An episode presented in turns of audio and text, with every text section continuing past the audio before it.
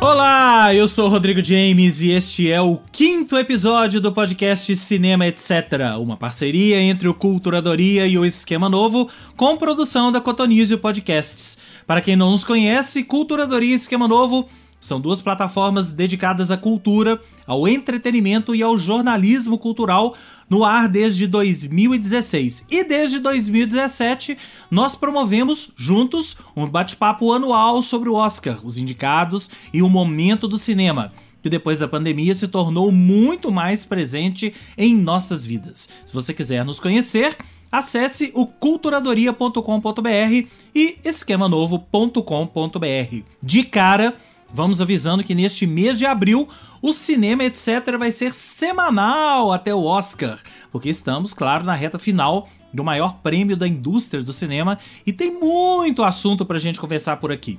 Portanto, sigam o nosso podcast na sua plataforma preferida e fiquem atentos às atualizações. Além de mim, a escalação de hoje do Cinema Etc conta com Carol Braga. Oi!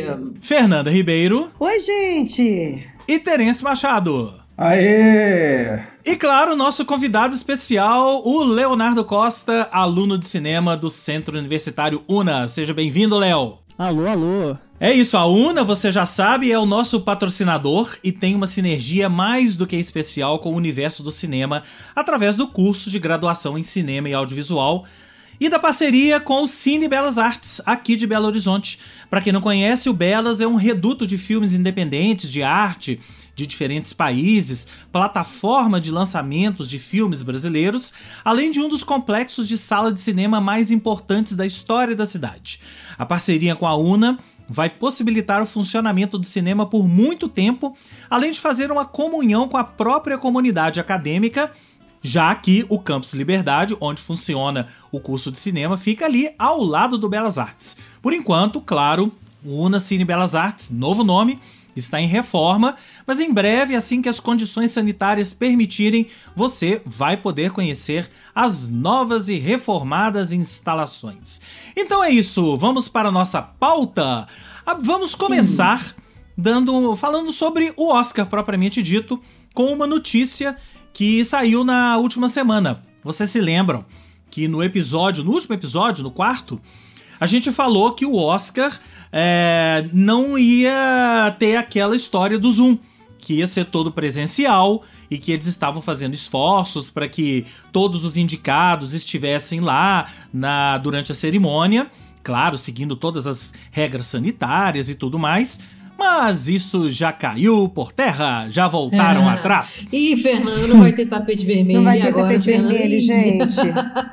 Pois não é. Vai ter, não vai ter. Sim e não, porque a história é o seguinte: eles vão, eles vão é, alguns indicados vão, no final das contas, estar em Zoom, mas a, a, academia vai montar dois hubs, um em Paris e um em Londres, para que os indicados que quiserem vão até lá, eles podem ir até lá Paris e estarem lá. E Londres? Sim. Paris e Londres oh. e vão estar tá, vão tá presencialmente lá. Então Tem vai ter essa história. aí nessa, nessa, nessa disputa, né, gente? Mas nos Estados Unidos também, né? Vai ter em Los Angeles, vai ter ah. um hub em Paris e vai. A, a, cerimônia vai ser de Los Angeles, né? A saída da cerimônia, né? O principal vai ser lá em Los Angeles, isso não mudou mas eles vão ter dois lugares que ainda não estão escolhidos em Paris e Londres, exatamente por isso, porque tem muito indicado inglês e foi exatamente por, por causa dos indicados, não só os ingleses, né, os europeus em geral, que o Steven Soderbergh, né, o diretor, o Steven Soderbergh, que é o diretor do Oscar desse ano, é, abriu essa, essa exceção e montou vai montar esses dois hubs nessas duas cidades, mas também vão é, alguns indicados vão entrar via Zoom porque são pessoas que não vão conseguir estar em nenhum dos três lugares nesse, é, nesse dia. O deslocamento ainda tá difícil, né, gente? É. Você pega, se você for pensar bem, né? Pegar avião e, e, e o ônibus, né? É. Trem. Tá, né? Eu fiquei imaginando. Só é. tipo assim, sei lá, uma atriz de Hollywood pegando um busão. O Anthony Hopkins e a Olivia Colman entrando no busão, Não é?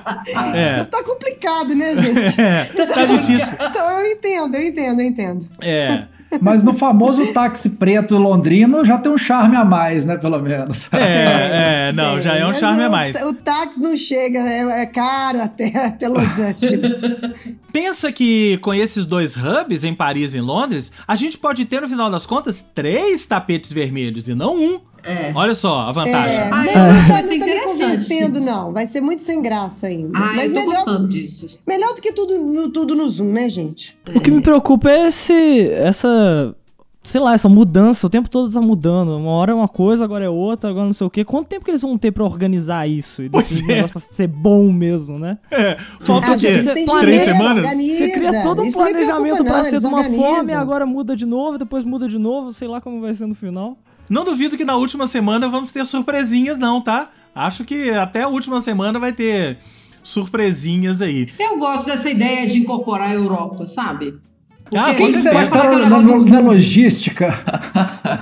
É, mas eu acho assim que também tem aquela coisa assim que a gente pode falar que é, que lá em, em Cannes tem isso, né? Diz que quando a pessoa vai o filme é exibido no início do festival, aí a pessoa vaza, sai, vai embora.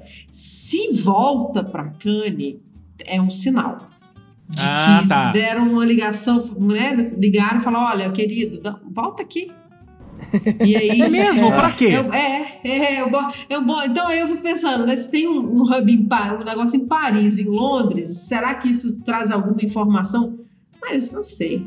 É, não sei. Não, eu acho que Acho assim, que pelo que eu não. entendi, o hub é mais pra que as pessoas indicadas que moram na Europa se deslocarem até lá. E É. não fiz a conta, quer dizer, a gente não sabe onde as pessoas estão morando todas, né?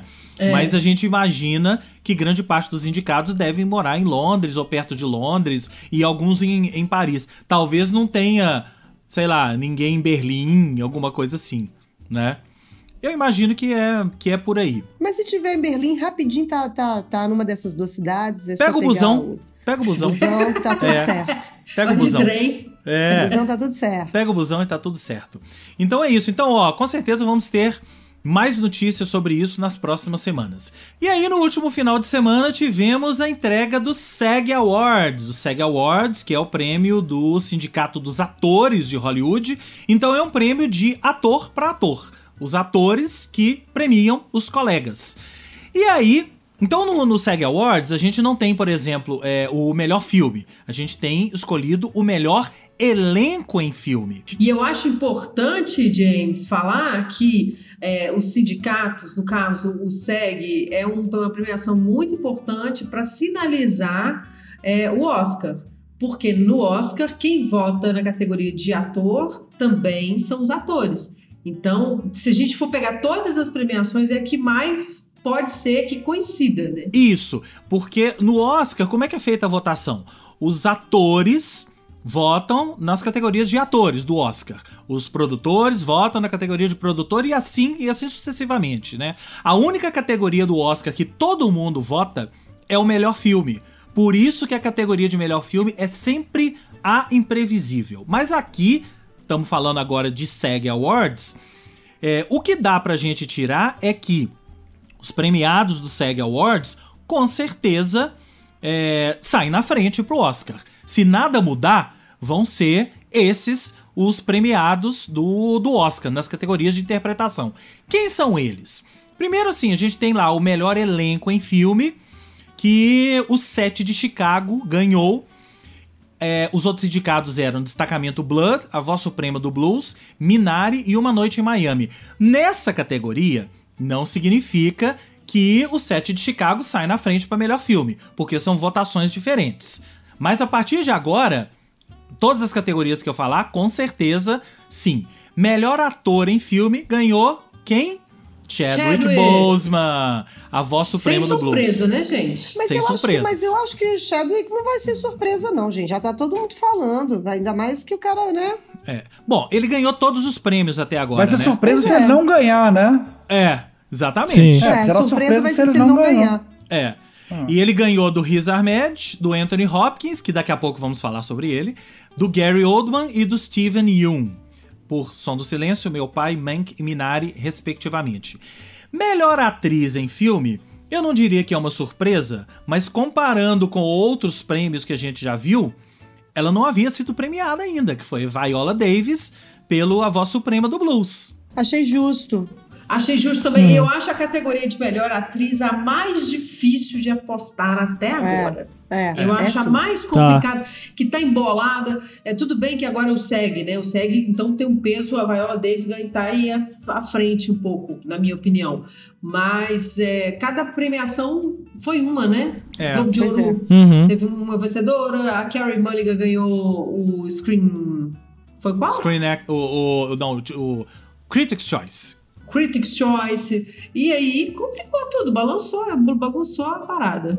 Acho que esse é um dos prêmios mais complicados que, tá, que até agora, eu acho. E só pra lembrar quem eram as outras, Amy Adams, é, Era Uma Vez um Sonho, Vanessa Kirby, Pieces of a Woman, Frances McDormand, Nomadland e Carrie Mulligan, Bela Vingança. Viola Davis ficou com... Mas pra mim, nessa categoria aí, pra mim, é só- difícil mesmo é entre Viola e, e Frances McDormand.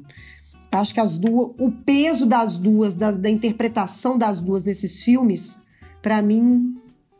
Essa é mais- categoria é o mais- é o famoso o que vier tá valendo, né?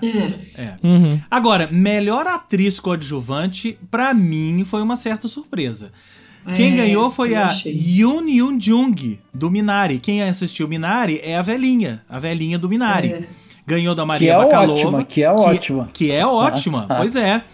A- ganhou da Maria Bakalova, com o do Borat, Glenn Close, Era Uma Vez um Sonho, Olivia Colman, do Meu Pai, e a Helena Zengel, de Relatos do Mundo, que é a menininha lá do Relatos do Mundo.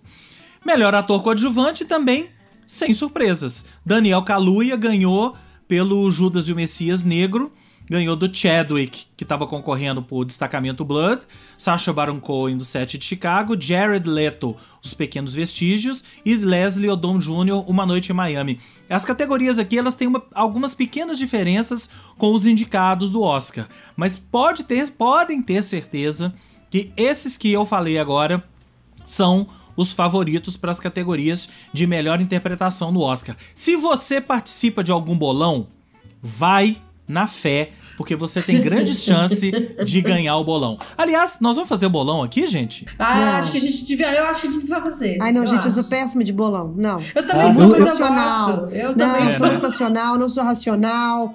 eu- Entendeu? Não, não dá. Bolão é pra quem é- pe- pensa friamente, entendeu? Eu amo esse filme, mas eu vou escolher aquele porque eu acho que é aquele que vai. Raciocínio, é, me- me- mentalidade de xadrez. eu não, eu sou passional. Eu gostei desse, vai esse. Não, não sou boa de bolão, não. Não vou entrar, não. Eu acho legal a gente fazer, eu quero deixar bem claro que ano passado quem ganhou o bolão fui eu. Aí, tá Quem vendo? pagou no final. Tô esperando Viu? até hoje. Tô esperando até hoje meu pagamento e não recebi. Ah, Pois tá é, vendo? Ainda tem isso, né? Ainda Então, tem isso. Temos um competidor de peso aqui entre nós, hein? Não, mas é só a gente fazer uma regra, Fernanda. Todo mundo tem que votar com a, com a paixão. Né? É, Não, é. não, não, não. O não, coração, não, não não, entre jogos, gente, não, Não, não, não, não, meu não, jogo, não. Meu jogo é o jogo Não. da vida. Eu vou Só o votar- jogo da vida. Eu vou votar com a razão. jogo. Eu vou votar com a razão, né? É, só pra dar uma passadinha nas categorias de séries, que é o nosso assunto aqui também, afinal, cinema, etc, é o nome do podcast. Nós tivemos The Crown ganhando como melhor elenco em série de drama, Schitt's Creek, série de comédia, Gillian Anderson de The Crown ganhando em melhor atriz de série de drama, Jason Bateman de ótimo. Ozark ganhando melhor ator, Catherine O'Hara de Schitt's Creek ganhando melhor atriz em série de comédia e o Jason Sudeikis do Ted Lasso ganhando melhor ator em série de comédia, além da Anya Taylor-Joy ganhando melhor atriz em minissérie pelo Gambito da Rainha e Mark Ruffalo melhor ator em minissérie pelo I Know This Much Is True. Nenhuma novidade, Nenhuma. nenhuma novidade. Nenhuma surpresa. Mas eu queria dizer, só pra encerrar essa parte do- dos prêmios, que eu gostei muito de Mulher Maravilha 1984 ter ganho melhor elenco de dublês em filme. E The Mandalorian ter ganho melhor elenco de dublês em série de drama ou comédia. Só fica aí o registro, ok? Fica aí o registro. Fica aí o registro. É, eu quero deixar um registro aqui também, que eu achei também muito legal ter ganhado o elenco de Sete de Chicago, porque realmente Eu é um elenco acho. maravilhoso. Maravilhoso. é Super verdade. merecido. É. Bom, seguindo, tocando o barco aqui do programa, do episódio do nosso podcast, Na semana passada, vocês se lembram, a gente pediu para vocês mandarem áudios pra gente, vocês ouvintes, caros ouvintes, mandarem áudios pra gente falando da da história de vocês com documentários, porque tudo surgiu a partir de uma premissa da Carol que nos, nos dias de hoje com plataformas e streamings, a gente tem mais acesso aos documentários principalmente que estão indicados ao Oscar, né? Não só os indicados ao Oscar, mas aos documentários que estão sendo produzidos. Que o, a categoria de melhor documentário, lá atrás, né, lá atrás no Oscar, quando a gente não tinha acesso a tudo, era aquela categoria que durante a cerimônia a gente assistia e. Ai, que saco. E que melhor no documentário. bolão a gente pulava, né? O bolão a gente pulava. É. No Só bolão que agora pulava. tudo mudou. Agora a gente tem acesso aos documentários e tal. Então nós pedimos para vocês mandarem áudios pra gente. E foram vários áudios, nós selecionamos alguns e vamos tocar aqui para vocês alguns áudios. Vamos lá? Meu nome é Ana Jardim, eu sou aluna de cinema e audiovisual da UNA. E a minha relação com documentários ela é muito conturbada. eu não tenho costume de assistir muito documentário, mas em compensação tem alguns documentários que eu amo. Tem um, uma série documental da Netflix de animais que chama Uma Noite na Terra, eu acho, em português, que é muito lindo. E tem alguns documentários artísticos, tipo sobre vida de artistas, que eu gosto bastante, mas a minha relação com documentários em si não é meu estilo de preferência quando eu vou sentar para assistir alguma coisa. E eu não vi ainda nenhum dos documentários indicados ao Oscar, mas eu pretendo ver, ainda temos um mês aí para frente que eu vou ver alguns, mas ainda não sei quais. Ô, Ana, eu, eu começa pelo Agente Duplo, Ana, que é meu favorito. eu já tô só fazendo campanha para esse filme, gente. Eu também. É, e na sequência vai no Professor Polvo. É, eu também. Eu tô com a Fernandinha. Até porque, assim, eu acho que, aproveitando o comentário da Ana aí, eu fico naquele. Na verdade, eu tenho uma grande diferença que eu, eu, eu tendo a assistir mais documentários do que filmes, né? Eu, principalmente numa época que a gente não tem uma temporada de filmes, que é essa temporada do Oscar, a gente tem aqueles, aquelas barrigas durante o ano, né? Que às vezes a gente não tem uma leva tão boa de filmes, aí mesmo que eu mergulho nos documentários. E no caso do meu professor Povo, eu acho que ele caiu naquela. A gente tinha comentado disso levemente, acho que no episódio anterior, ou quando a gente falou, enfim, em, em algum dos episódios anteriores aí, que ele tá naquele limite tênue, né? Que ele é, ele é um documentário quase filme, né? Assim, se, você É. tem a história ali do cara com o povo, que assim, você embarca de tal forma que você se desliga dessa questão de ser documentário, não tem talvez aquele peso, aquela coisa, aquela métrica, sei lá, aquela, que, né, aquela estética de documentário muito padrãozona, né? É, eu acho que, embora tenha o depoimento dele, que tem aquela narrativa ali, mas você tem um filme, né, dentro do documentário, talvez. Mas tem uma coisa também que eu acho que, complementando, e é- tem tudo a ver com o que a gente está falando sobre documentário, é que até pouco tempo atrás, o acesso que a gente tinha a documentário era mais complicado mesmo, né? Sim. A gente ah, ia para o cinema quando passava uma série, né, uma, um especial de documentários ou pouquíssimos documentários na TV, né, Canal Brasil, aquelas coisas que você hoje, com você tendo todos esses serviços de streaming, é, eu acho que o acesso, eu acho que as pessoas elas vão acabar vendo mais documentário, documentários do que do que há pouco tempo atrás, em que o acesso também a, a ver documentários era mais complicado, né? Ou era cinema, ou era algum canal determinado é, na TV aberta, né? Então hoje É. a gente tendo essa, essa série de, de, de, de ofertas no, no- no- né, nos streamings da vida, eu acho que fica, vai ficar mais fácil as pessoas criarem o hábito, porque são documentos, tem vários documentários maravilhosos, né? Não, eu ia falar isso, porque eu acho que a Net, principalmente a Netflix, ela, nossa, ela democratizou os documentários de uma forma que tipo assim, a Netflix ela faz muitos documentários originais, né? Eu tenho essa sensação pelo menos. Se eu entro no Prime Video, eu não vejo tanto assim. E e para mim, né, eu que sou mais novo comparado com o resto aqui, é eu, eu o único lugar que eu sabia que passava documentário era, por exemplo, sei lá, pegar um History Channel E aí lá vai passar um É. documentário, alguma coisa assim. Eu nem sabia que existia é, essa. é, que existiam documentários que se passavam no cinema, né? Então, tipo assim. é, passava. Hoje é um negócio muito mais comum, né? Tipo. É, Inclusive tem um festival, né? Que vai começar É, agora. não tem nada. Às vezes você não tem nada pra ver, você abre a Netflix, você vê um documentário, vê o trailer ali na hora, você já tá vendo, entendeu? Tipo, quando que você faria isso alguns anos atrás, sabe? Aproveitando, Léo, é, rapidinho, acho que a Carol também quer comentar. É só assim: teve uma coisa, eu não sei se, se, se é uma impressão minha, assim, mas eu- essa história de eu trabalhar com música durante muito tempo, eu acho que os documentários de música, né? Porque a música tem essa, aquela coisa da relação também do, do, do fã com o artista e tal. E a democratização dos documentários e uma avalanche de documentários musicais que vieram parar nesses canais, né, no Bis, da Globosat e tal, isso ajudou muito também a popularizar mais e mais o formato documentário, né? Então aproximou o público. Eu acho que os documentários de música e também aí foram, foi juntando, né? Porque a gente começou a ter também umas, essa leva de cinebiografias, né? Elton John, do Queen, não sei o que lá, alguns ganhando inclusive essas premiações, ganhando Oscar e coisa e tal. Isso juntou tudo, eu acho, aproximou mais, né? O universo do documentário com o universo dos filmes. É com a Netflix hoje também, né? Tem muito essa.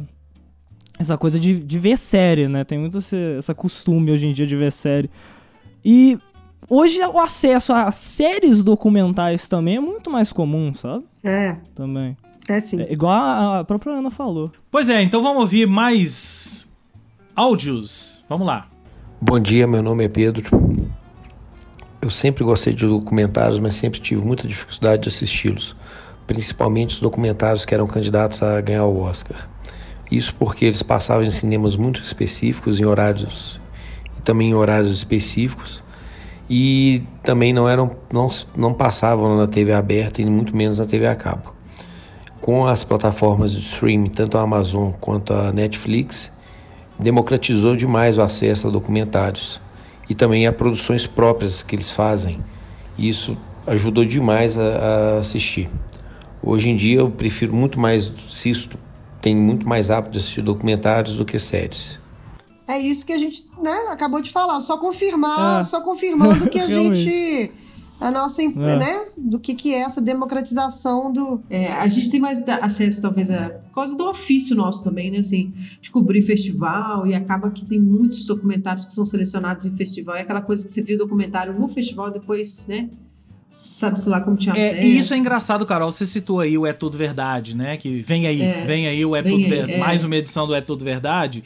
É, porque a- nós que estamos acostumados, né, a gente acha, né? A gente vê os documentários nos festivais, então a gente acha que, ah, todo mundo viu esse documentário, esse documentário passou por aí. Não. Ele acabou só passando ali no, no festival e o público em geral acabou não, não, não tendo acesso a isso. Então, talvez para nós, nós que cobrimos isso, talvez para nós essa história dos documentários acaba sendo um pouco mais amenizada, né, do que pro público em geral. Ou então até tem um preconceito, James, eu acho. Que, né, Léo, você pode poder confirmar isso pra gente, assim. Porque o- a- existe um preconceito de que um documentário seria um filme mais... é, é, mais sério, às vezes até mais hermético, e, o que não mais é chato, verdade. né? Tipo, É mais parado, chato. assim, É, é. mais barato, você falou tudo. O que não é verdade, né? Se você Não. vai no documentário certo, isso não tem nada de chato. E isso está me fazendo lembrar, Carol, da importância dos festivais, da importância dos festivais para o público que frequentam esses festivais, público que eu digo, o público sem ser o público especializado, sem ser os jornalistas, o acesso. Me, me fez lembrar agora da Mostra de Cinema de Tiradentes, a importância da, de todo mundo que está frequentando ali, aquele público assistindo a, a filmes e documentários que às vezes né, chega, é difícil de chegar. E me lembrei aqui do, de um documentário Mineiro e o Queijo, do Uhum. Elvésio Raton, numa praça em Tiradentes lotada. E as pessoas, assim, um, um documentário delicioso para ficar no trocadilho infame e, assim, incrível. E as pessoas participando e as pessoas adorando e tendo acesso ali que talvez, né, numa, numa plataforma comum elas não tivessem. Então, quero deixar claro aqui também a importância dos festivais para as pessoas também tomarem contato com esses filmes que às vezes não, não tomam na plataforma comum. É, então vamos ouvir mais um áudio. Prestem atenção nas dicas da Cláudia, hein? Então, eu sou Cláudia Tancini, eu sou de Porto Alegre e eu tenho visto mais documentários, tantos que eu já nem me lembro. Na Amazon, uh, eu vi a história da alimentação no Brasil, que são três episódios, são bem curtinhos e fala de várias das nossas comidas típicas. É baseada na obra de Câmara Cascudo. E na Netflix eu vi o que Sofia Loren faria, que é uma, uma nona uh, americana que sempre se inspira na Sofia Loren. Eu vi El Pepe, Uma Vida Suprema, do Pepe Mujica, a história do Pepe Mujica, que é fantástico, é, para mim foi o melhor dos últimos tempos. E vi também um que eu adorei, que é Cuba e o Cameraman, que é a história de várias famílias, é um cameraman que viaja a Cuba várias vezes, em, ele vai de 10 em 10 anos, de 5 em 5 anos, e filma sempre as mesmas pessoas e inclusive fala com o Fidel. Uh, são, eu recomendo todos eles, eu achei eles todos muito bons. Preciso confessar que de todos eu só assisti o do Mujica, mas já tá anotado aqui, Cláudia. Super É. anotado. Eu vi o da Sofia Loren. Eu, eu, eu tive pra assistir algumas vezes, a gente até trocou alguns WhatsApp, né, nesse meio tempo, mas o, o Cuba e o Cameraman é, é daqueles casos que eu já zapiei, ele já ficou, ele está há muito tempo na minha lista e, e seria questão de tempo. Com essa dica aí da Cláudia, eu vou acelerar o processo. Mas assim, era questão de tempo chegar nele, porque já tinha me chamado a atenção a sinopse, a historinha ali e tal. E é isso, a gente tem muitos documentários legais, né? No Netflix, na Amazon, nessas plataformas todas agora. Realmente agora tá muito fácil, já não tem a desculpa de antes. Aí a pessoa pode é, não gostar ou não querer assistir, mas que tá agora tá tudo muito mais à mão, né? Acho que sem, sem sombra de dúvida. Esse da Sofia Loren, inclusive, é o que Sofia Loren faria é um curta-metragem. Ele até estava na lista dos pré-selecionados para o Oscar, mas acho que acabou não entrando na, na lista final. É bem interessante a, a estrutura dele, assim. É um filme simples, muito simples. Mas fica aí a dica. Temos mais um aqui, né? Isso. Ô, gente, nós temos o, o, o depoimento da Ju Gomide. Nossa, agora eu fui perceber que eu assisto documentário, a maioria são estrangeiros. E ao perceber isso, eu fiquei pensando, poxa, por que, que eu não assisto tanto documentário nacional? Por que, que eu me deixei interiorizar que só os documentários de fora são melhores, né? Meio absurdo isso.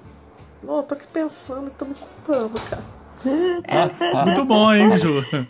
Ju, inclusive, nós temos um dos maiores, é, um dos maiores documentaristas do mundo, que é Eduardo Coutinho. Eduardo Coutinho, exatamente. é premiado no mundo inteiro e que é super respeitado e que é brasileiro. É, começa por aí, né? Porque os filmes do Coutinho, eles estão disponíveis. Eu vi outro dia na Globoplay e também vi que tá disponível. Tem, eu acho que alguns estão na- no, na- no Amazon Prime Video. Eu acho o jogo de cena do Coutinho um dos melhores É. filmes que eu já vi na minha vida, ficção ou documentário. É. Eu acho que se alguém tiver que começar por documentário nacional, vai jogo de cena, porque não tem erro. Não porque tem filme erro. não tem erro. Vai direto no mestre, né? Eduardo Coutinho. Bom, então, então é isso. Só lembrando que quem são os indicados ao Oscar de melhor documentário esse ano? Nós temos o Agente Duplo, nosso favorito, Nosso favorito. Collective, Professor Polvo, Creep Camp e Time. O Agente Duplo tá no Globoplay, Professor Polvo e Creep Camp estão na Netflix, Time tá no Prime Video e o Collective acho que ainda não está em nenhuma plataforma, mas em breve deve estar disponível. Então, dos cinco indicados esse ano, você tem já pode assistir a quatro. Eu quero saber se o Léo vai desempatar aí, ó. Que a gente tem dois votos aqui no, pro, no Não, na Cinema verdade, Etc. eu pro não meu vi, eu professor não vi Polvo. o, eu não vi o agente duplo. Nem eu, não mas vi, a gente então já eu votou, Fernandinha. Mas assim, Não, mas a gente votou no professor professor Polvo Polvo. tá super no meu coração. E aí, Léo? É, o professor, a gente, eu também amo o professor Povo, mas a gente duplo. Eu, eu não vi, eu vi o trailer. Eu achei legal. É, é isso- é essa É, informação então- que eu tenho, por isso que eu não falei nada. Mas isso só reforça o que a gente falou de. Né, quatro dos cinco indicados estão em plataformas de streaming, né? Então. Se joguem, Não tem né? desculpa. Se joguem. Se joguem. É. É, Bom, então é isso. Então, de cara, é, vamos lançar a pergunta agora para o próximo programa, já, é, já que vocês mandaram o áudio, e muito obrigado a todo mundo que mandou. vamos Obrigada, lançar então, gente. vamos lançar então mais uma pergunta já pro próximo episódio. Esse episódio já é na semana que vem. E é uma pergunta que surgiu enquanto a gente tava preparando esse episódio aqui, até na conversa aqui antes da gravação, que é sobre a volta às salas de cinema. Você, aí, caro ouvinte, você pretende voltar quando. Claro, assim, o quando é quando as salas abrirem. Mas quando as salas abrirem, você vai de cara voltar ao cinema? De que forma você vai voltar? Você acha que estará seguro? Você é, é da- daquele, daquele tipo de pessoa que já se acostumou tanto com o streaming e com assistir tudo em casa que não faz diferença mais a sala de cinema pra você? A gente quer te ouvir e nós vamos entrar nessa discussão no próximo episódio, ok? Então, de novo, mande pra gente o seu áudio. Volta ou não volta? Pra resumir, volta Isso. ou não volta? A gente tinha pensado numa pergunta mais fácil, assim, tipo pipoca doce, salgada ou misturada, né? Mas essa daí é Não, não, não. momento. Aqui é tudo mais difícil. Carol, repita o telefone para as pessoas mandarem os áudios. Sim, é 31 38 79 5646. Pode Isso. mandar que cai direto aqui no meu telefone. Isso aí, beleza. Então agora vamos para o filme da semana, que na verdade é o filme da semana mesmo, porque esse filme estreia nesta sexta-feira em todas as plataformas de streaming, aquelas de aluguel: Now, iTunes, Google Play, Sky Play e Vivo Play.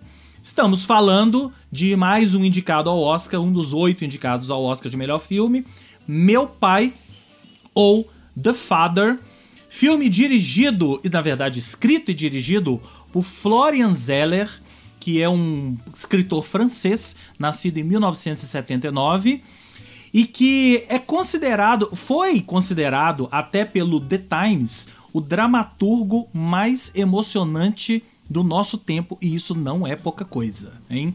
tá aí porque o Oscar vai abrir uma hub lá em Paris. É, Também, pode Te- ser. Tô te respondendo Ah. aí por que, que vai ter um hub Obrigado, lá em Fernanda Paris. Ribeiro. Obrigado, obrigado. Faz É. sentido. É, o Florian Zeller já tem mais de 10 peças escritas e já foram encenadas em mais de 45 países. E o The Father, que eu achei engraçado na descrição, mas acho que tem a ver, é, ela é descrita como uma peça de comédia negra. Olha só. E é, um dos sucessos, os maiores sucessos dele, né? O, um dos maiores sucessos, talvez o maior sucesso dele nos anos, nos últimos anos. Ganhou muitos prêmios em Paris, em Londres e Nova York. E é o primeiro filme escrito e dirigido por ele. Ele eh, fez a adaptação para o cinema e dirigiu. O filme é estrelado, já falei, por Anthony Hopkins e Olivia Colman. E eu vou ler a sinopse pra gente começar a falar sobre ele. Anthony, que é o papel do Anthony Hopkins, não é à toa, tem 81 anos de idade. Ele mora sozinho em seu apartamento em Londres e recusa todos os, cuida- os cuidadores que sua filha Anne tenta impor a ele. Mas isso se torna uma necessidade maior quando ela resolve se mudar para Paris com um homem que conheceu há pouco e não poderá estar com o pai todo dia. Fatos estranhos começam a acontecer. Um desconhecido diz que este é seu apartamento.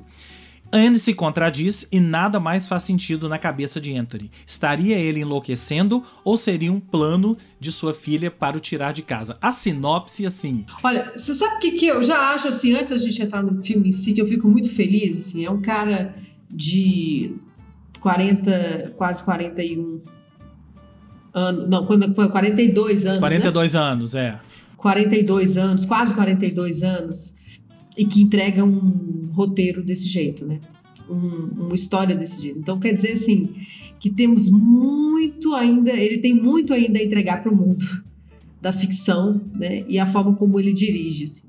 É, eu acho que a gente tem que celebrar um jovem, um- uma pessoa. É o primeiro filme que ele dirigiu na vida, tudo bem que é com base na peça dele, e que é nesse nível. Eu fiquei muito surpresa com esse filme. É um filme que me, me derrubou, assim. Fiquei Só muito não- surpresa. Só- Não, não, só, só antes da gente entrar aqui, não só você. A crítica do filme, falando da crítica dele, é, no Metacritic, que é um dos sites que é, junta críticos, né? É, tem 88, nota 88 em 100, é, nota 91 em 100 pelo público. No Rotten Tomatoes, ele tá com uma média de 98% de aprovação e É. no IMDB 8.3. Ou seja, todo mundo gostou. Agora, essa sinopse sua aí, ela é uma sinopse totalmente teatral, né? Totalmente. É muito É. doido isso, Uhum. ela é totalmente É. teatral. Apesar do filme, ele ter conseguido sair dessa história. é, apesar da- do filme ser baseado numa peça de teatro, né, escrita por ele, não achei o filme teatral. Achei o filme totalmente cinema mesmo, Achei cinemão. também. E Sim, ao contrário, por exemplo, de A Voz Suprema do Blues, que eu consegui imaginar o que, que era aquela, aquela, aquela, aquele filme como peça de teatro, esse ele fez um roteiro, a adaptação maravilhosa. É. Porque você não, não, não tem, não tem. Você não consegue ver ali o que que é. Achei também o filme, eu não tenho muito pra falar, eu achei um filme maravilhoso. Te envolve e você te envolve, inclusive, nas, na, na, na- nisso mesmo, nas dúvidas e nas confusões da cabeça do, do Anthony, né? E é, é- eu, fiquei, eu fiquei angustiada em imaginar o que, que é uma pessoa com demência é, a confusão, né? A gente. Ah, gente, parece que entrou dentro da cabeça dele. Parece que a gente estava vivendo ali o que, que é uma pessoa com demência, né? Os seus altos e os seus baixos. É, é, achei muito, muito incrível a forma como ele contou essa história. Na verdade, parece não. É isso. Né? É, não. O, o filme é, Uhum. é, é isso. É você entrar na cabeça dele. Né? Não sei se isso pode, ser, pode até ser considerado spoiler, eu acho que não. É, o- o- eu achei muito incrível a abordagem que ele deu pra peça e pro filme, né? De mudar o foco. Então você sempre é, tem abordagens de falar sobre personagens com demência, você tá olhando para aquele personagem, né? É como se nós, espectadores, estivéssemos olhando para ele e, nossa, ele tem demência. Aqui nesse filme, a gente tem a visão dele e aí a gente se coloca no lugar dele e fica. O filme é Angustiado. feito angustiado. Sim. O filme é feito de forma dele. proposital para nos confundir. Né? Então no início é, é bom você é bom você ir até Não dá É, pra gente falar muito, é, James, não dá pra falar é muito. spoiler. é, É. é bom você ir sem James, saber muito pra esse filme. É, eu- até ia falar esse, esse de ir sem saber muito. Eu tenho uma, uma coisa, né, pra, pra temporada de filmes, é bem pessoal isso, mas assim, você sabe que quando- sempre que vem essa leva do Oscar, essa leva de, de premiações no início do ano, eu, eu do- já, que, já que eu sei que os filmes são os filmes mais badalados, vamos dizer assim, eu tenho um exercício que é de não ler a sinopse. Eu adoro quando eu vejo o filme sem saber Eu também. absolutamente nada sobre o filme. E aí que eu acho que a surpresa vem com tudo, assim, né? Porque a gente já tem essa. Já estamos na era do spoiler. Então, por exemplo, esse filme eu ficaria chateado de ler a sinopse, mesmo ela sendo assim, ela não entrega Sim. exatamente o que é o filme, mas. Eu gostei de assistir sem saber se era loucura, se era demência, ou se era um, um truque ali, uma montagem, sabe Uma assim? montagem. É bom você ver, inclusive a montagem é incrível, né, do filme. Incrível. É, é, eu acho que o que o bacana é isso, assim, o Nomadland. Eu, eu, eu sentei pra ver o Nomadland, assim, tendo uma vaga noção, mas o filme que vai te contando, o filme vai te entregando aos poucos, né? E aí vai, vai te capturando ou não, né? Em, em, em caso. Eu acho que essa temporada eu fiz isso demais. O Minari, é, da forma como eu assisti, tinham duas linhas, assim, que na hora que eu fui acessar o filme não teve como não ler. Mas, assim, eram duas linhas que diziam quase nada, apenas que a família mudava, né? Coreana se mudava para o Arkansas e tal. Enfim, então me contou muito pouco mesmo, quase nada também do Minari. E eu achei, no, no caso do, do, do meu pai, isso, assim, eu achei muito legal assistir. Ah, deixa eu ver o novo filme do Anthony Hopkins, em que ele tá ultra, né? Tá concorrendo ao Oscar de melhor ator e vários outros prêmios.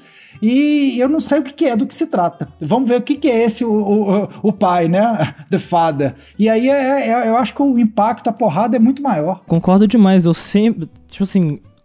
Praticamente todos os filmes que eu vou ver, eu tento saber o mínimo possível. Não vejo trailer, não leio sinopse, não vejo nada.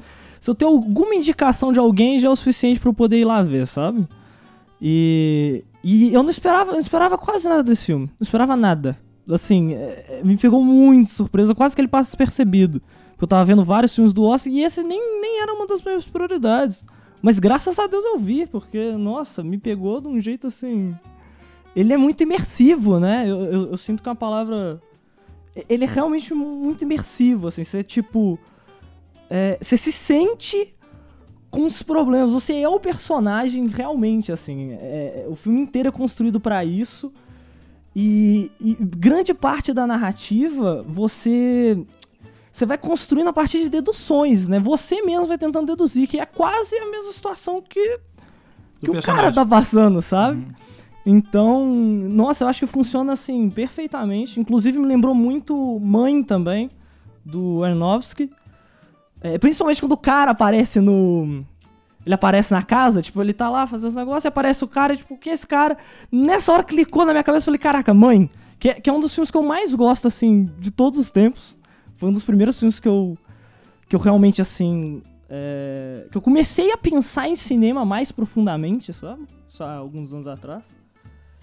E não, e é engraçado também, né? Porque o filme chama Mãe, esse chama Pai, e eu tô esperando é, quando que é. vai sair a filha. É. Sabe o que eu acho muito interessante, assim, da coisa dele ter uma, uma bagagem de teatro, assim? O respeito que o teatro tem a todos os elementos que compõem uma cena. Aham. E eu acho que ele leva isso para o cinema com, uma, com maestria. Faz uma né? diferença então, total. Faz uma diferença total. Então, uma coisa que eu fui pirando, assim, que eu até comentei, e que eu acho que é, vai ser difícil. Ele tem competidores, né, concorrentes de peso aqui, mas direção de arte, gente, eu achei o filme primoroso porque a direção de arte ela traz elementos do filme. Para quem não viu ainda, quando você, né, der o play no filme, preste atenção no azul né? O que, que o azul significa? O azul ele tem um significado, na minha opinião. Você vai vendo como que o azul vai tomando conta da tela. Ele vai, ele aparece inicialmente ele aparece num, num vaso, num cantinho da sala. Aí de repente a parede inteira já está azul e isso é uma camada de significado que o filme traz. Né? Essa montagem, eu acho que sim, roteiro adaptado e montagem, né, que a edição vai ser uma briga bem boa e entre Nomadland né, e, e, e, meu pai. O que, Fernando? Que o teatro também dá, eu acho, que é uma direção de ator primorosa. Ah, ah sim. Porque assim, não é só, claro, que você ter Anthony Hopkins e Olivia Colman já é, já é meio caminho andado, óbvio. Mas assim, você vê um cuidado ali, é uma direção de ator assim, é teatral, né? É muito, é, é, é primoroso. É primoroso, é muito bonito. Acrescentando só o que a Carol falou ali, James, que é ainda um outro elemento, né, que ela falou do azul, das cores, e aí juntando tudo isso, você tem atores excepcionais, né, você tem essa montagem, esse cuidado, essa coisa do teatro. Outra coisa do teatro que eu acho que, que conta muito nesse filme são os objetos de cena, né? Sim, sim. É. Prestem muita atenção, você que vai ver o filme, preste muita atenção nos cenários Muita atenção mesmo. Agora, eu queria perguntar uma coisa pro Léo. O, o, quando a gente falou de Nomadland aqui, a gente falou muito sobre a história do Nomadland nos bater, nós que estamos na geração de 40 plus, quase 50 alguns, né? É, de nos bater de uma outra forma, que é um filme que nos bate, nos bateu de uma forma diferente, talvez até do que, do que um filme que. Talvez até do que gerações mais novas, né? A maneira que ele bateu para gerações mais novas por conta do tema dele. Que é um tema que fala mais que é mesmo para pessoas que já estão pensando no futuro, né? No envelhecimento, da longevidade. Eu, quando eu assisti o meu pai, me bateu isso também, que talvez seja um filme que bata de forma diferente para nós que já estamos no momento da vida em que os nossos pais já estão mais velhos e alguns até é, e com doenças e por aí vai. Você acha que, que, que, isso faz diferença, Léo? Você acha que isso bateu de forma diferente do que essa que eu tô falando para você? Isso faz, faz algum sentido na sua cabeça, isso? Acho que um pouco faz. É, eu, eu sempre. Né, é, é muito estranho porque eu tento não pensar muito nessas coisas, né? Tipo, não é um negócio que eu penso com muita frequência. E aí você me apresenta essa situação e me faz meio que viver aquilo e tipo, sabe, isso pode acontecer comigo um dia, talvez demore muito, vai demorar muito mais, mas também pode acontecer. Eu pensei muito com, as, com a minha família também, né? Tipo, imagina, sei lá, meu pai chegar nesse, nessa situação e eu, sendo eu hoje, tipo, o que, que, que eu faria? Tipo, eu, eu, eu faria o que o que a personagem do, do Olivia com faria, eu não sei, sabe? Então, Não sei, não sei como que bateu para vocês, né? Pra... pra... mim bateu muito forte. Bateu muito forte com, com o lado de talvez, né? Eu, eu, já não tenho pai, mas com a minha mãe, né? Poder chegar daquele jeito, como eu faria, e também a gente, né? Pensar é. o, que, uhum. o que será da gente daqui também a alguns, daqui a alguns anos. Mas coincidentemente, é, coincidentemente mesmo, eu tava vendo o filme, olha para vocês verem que loucura, eu tava vendo o filme e aí bateu a campainha aqui no meu prédio, e no meu prédio tem vários, vários velhinhos, né? E uma delas mora sozinha. E ela, enfim, tava descendo a rampa, não tava conseguindo, o menino tava querendo dar bombom para ela. Eu não sabia se aquilo ali, ela, o menino tava querendo eh, abrir o portão para entrar, para roubar, se ele tava dando um presente para ela mesmo, enfim, resumindo a história. Eu vi ela ali, que a sobrinha dorme com ela, é de noite, no final de semana a empregada não tá, ela fica, fica, um tempo sozinha. Quando eu vi, eu já estava cuidando dela, levando ela para casa dela, conversando, já querendo passar celular para que se ela precisasse de alguém aqui no prédio para ligar para mim para o baixo.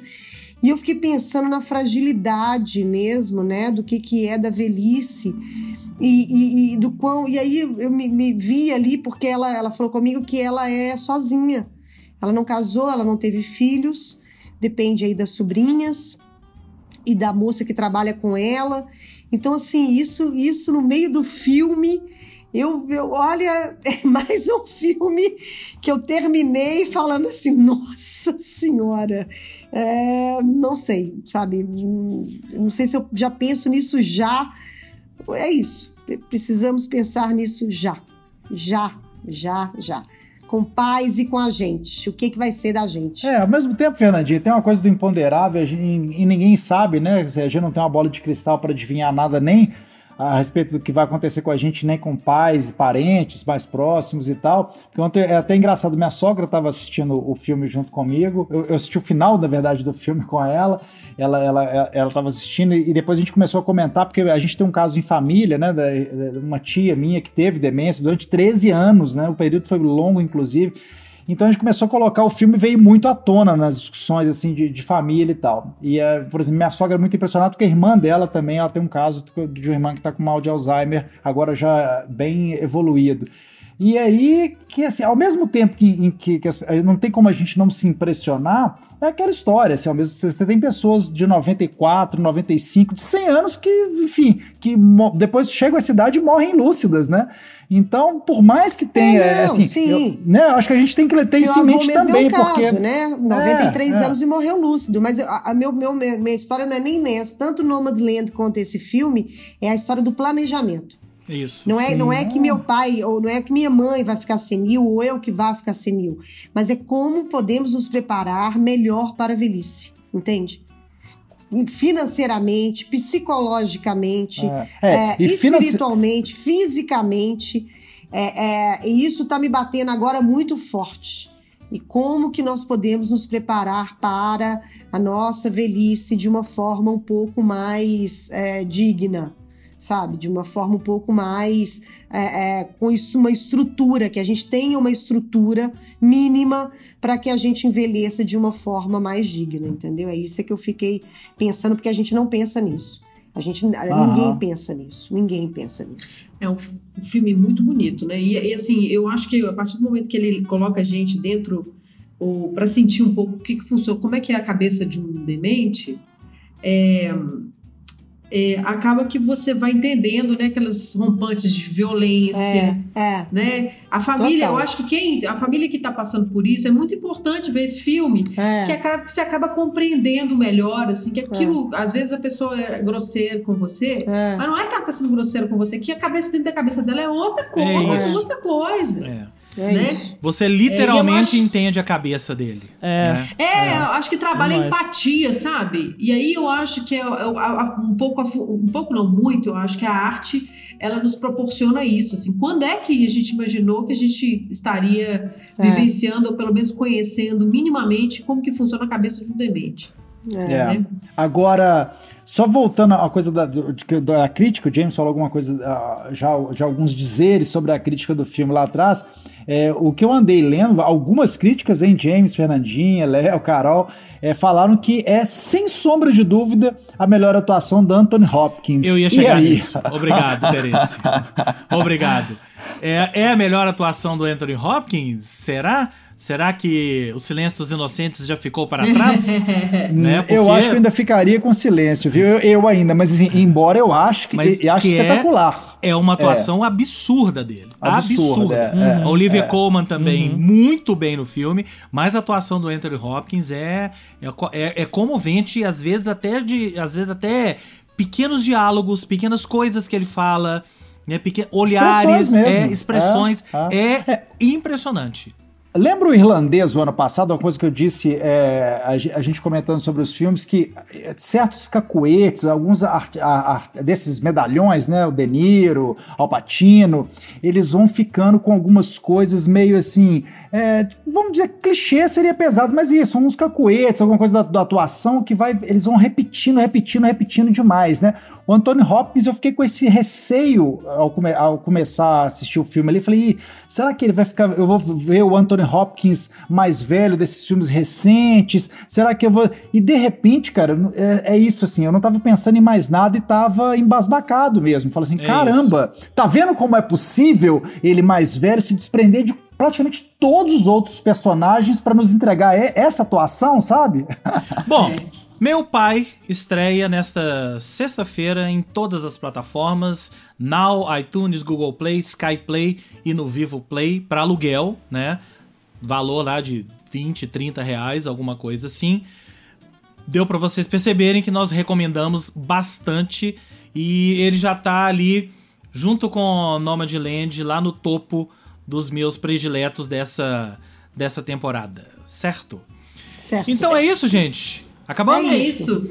Sim. Então, este é foi isso. o quinto episódio do podcast Cinema Etc.